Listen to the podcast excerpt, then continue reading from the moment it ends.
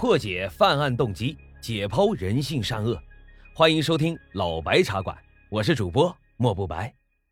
老白茶馆是我的第一张原创专辑，有不到的地方，还希望各位观众老爷多多海涵，也希望大家多多留言、点赞、转发、打赏。如果你有什么想听的内容，或者是有什么好的建议，也欢迎大家加入到老白茶馆的 QQ 群，号码是九二六八六零幺零三，我一定虚心的接受。好了，那我们言归正传，开始讲今天的案子。今天啊，咱们来聊一聊一九九二年的六月至一九九五年的四月，发生在黑龙江省牡丹江市的一起恶性连环抢劫杀人案件。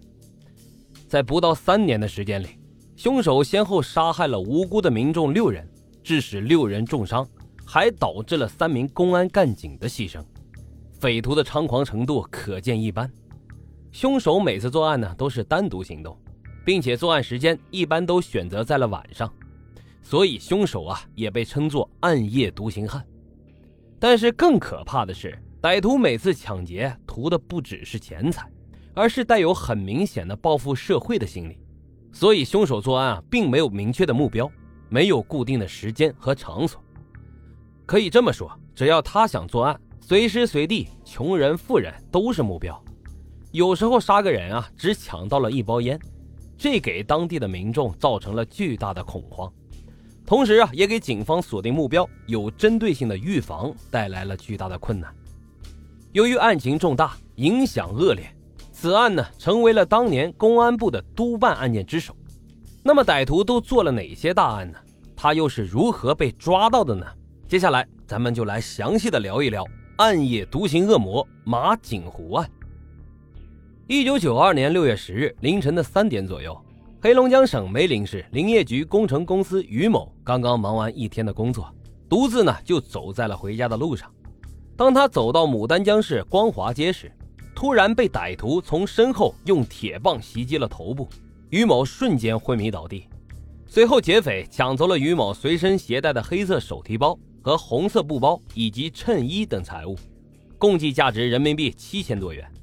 案件发生后，当地警方立即展开了调查。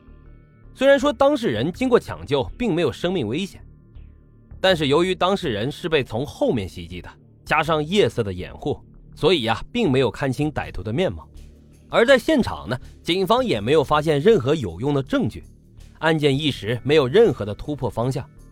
这个案子还没有眉目的时候，另一起案件又发生了。半个月之后。一九九二年的六月二十九日的晚上，绥芬河市艺术馆摄影辅导员王某在牡丹江市电业局的后面街道被人从后面用铁棒袭击了头部，导致了当场死亡。这一次歹徒啊，只抢走了被害人随身携带的编织袋以及一个笔记本，并没有抢到任何的财物。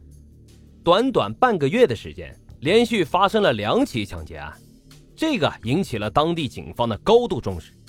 经过调查分析，警方发现两起案件的作案手法相似，时间相近，极有可能是同一人所为，并且还有着继续作案的可能性。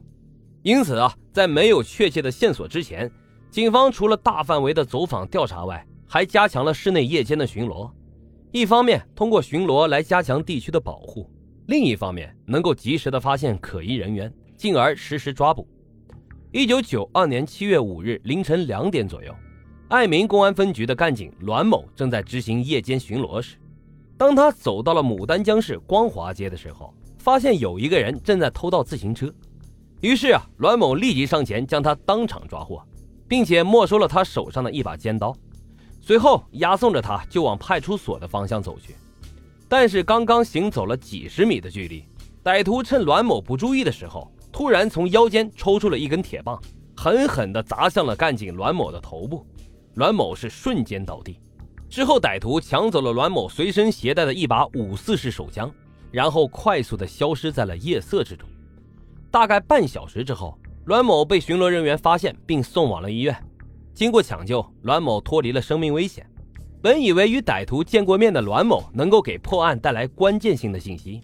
然而，警方却发现栾某丧失了部分记忆，就记得他在光华街上巡逻的时候，发现有人偷盗自行车。之后发生的事情完全都记不得了。对于歹徒的相貌，他一点都没有印象。虽然警方经过多方的引导，但栾某对于歹徒的相貌仍然是完全没有记忆，线索就这样又一次的中断了。警方无奈啊，只得继续加强巡逻，并且啊，明确规定了同行的巡逻人数。警方大范围的巡逻还是有效果的，因为在接下来的一段时间内，歹徒并没有再出来作案。然而，平静并没有维持多久，四个月以后，歹徒又一次的现身。一九九二年十一月四日晚上十点钟左右，牡丹江市纺织厂技工学校食堂的服务员关某。在牡丹江市第一机床西门胡同，被歹徒用铁棒从后面袭击头部，当场死亡。凶手抢走了被害者身穿的皮夹克一件和宇宙牌香烟一盒。在不到半年的时间内，牡丹江发生了四次用铁棒行凶的抢劫案。虽然牡丹江市警方成立了专案组，同时也花费了大量的人力和财力来调查，但是结果啊却是一无所获。鉴于案情的重大。该案呢，在一九九三年被黑龙江省公安厅列为了省厅督办大案。警方对社区巡逻，特别是在夜间的巡逻，投入了比以往更多的警力。这名歹徒的反侦查能力极强，他似乎闻到了这些危险的气息。在接下来的这一段时间内，他好像从牡丹江消失了一样，没有一点儿的消息，并且在一九九三年整整一年的时间内，歹徒都没有再次作案。就在警方以为歹徒已经逃离牡丹江的时候，又一起案件发生了，并且啊，还是惊动全国的大案。一九九四年四月二十七日的晚上，爱民公安分局交巡警队长杨某与干警陈某、张某三人一起在牡丹江市北山体育场附近进行巡逻。